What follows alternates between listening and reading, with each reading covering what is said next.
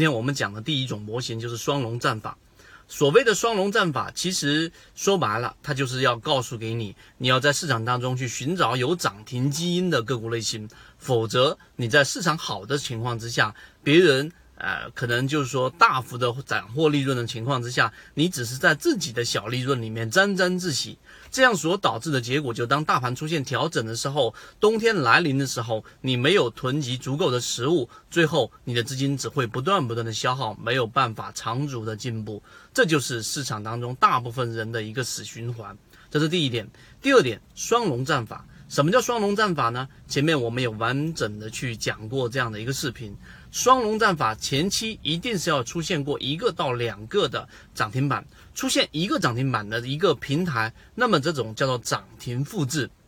因为涨停它是有基因的，那么股票你可以把它想象成一个小孩，那只是人类的这一个基因要最终表现出来，可能得花上十几年，甚至二十多年，甚至有一些隐性的基因，可能到了晚年几十年之后才最终表现出来。那么在股票当中呢，也同样具有基因，只是这一个基因呢，它的周期不一定是像刚才我所说的要非常长，或者我们换一个角度去说这一个问题，就是当一个周期拉长的时候，它的基因可能永远都不会表现出来。你不可能说一年前的一个涨停板对今天的个股还有影响，几乎都已经消失殆尽了。所以这里面反推出一个结论，就是这一个基因在时间周期越短的情况之下，它表现出来的概率就越大。这一点游资非常清楚。所以游资一般情况之下会选择在短期内，什么是短期呢？可能是在一个星期到两个星期，也就是五个交易日到十个交易日左右，甚至于长一些的，可能在二十个交易日左右